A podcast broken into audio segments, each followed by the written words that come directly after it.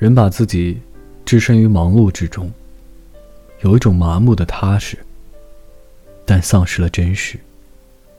你的青春，不过只有这些日子。什么是真实？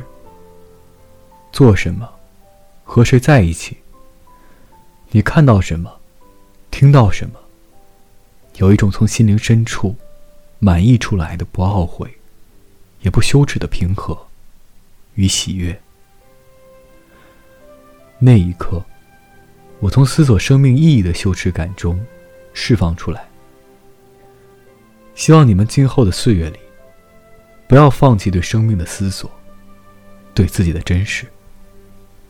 世界于你而言，无意义，无目的，却又充满随心所欲的幻想。但又有谁知？也许。就在这闷热、令人疲倦的正午，那个陌生人提着满篮奇妙的货物路过你的门前。他响亮的叫卖着，你就会从朦胧中惊醒，走出房门，迎接命运的安排。当初你离家千里，来到这个地方读书，你父亲和我都没有反对过。因为是我们想你，能享受到人生的乐趣，比如读万卷书，行万里路；比如同你喜欢的女孩子结婚生子。注意，不是给我增添子孙，而是你自己能够享受为人父母的乐趣。你一生所要追求的功名利禄，没有什么是你的祖上没经历过的。那些只不过是人生的幻光。我怕，我怕你还没想好怎么过这一生，你的命就没了。如果有机会，提前了解你的人生，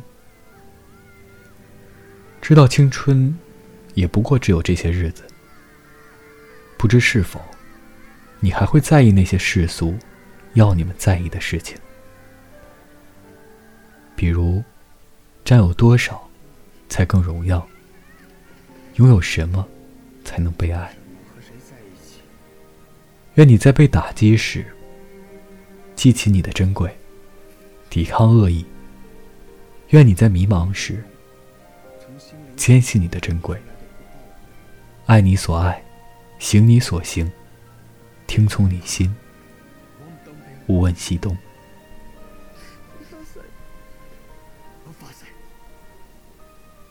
晚安，听到这段文字的你，我是微风，每晚我在新青招待所等你。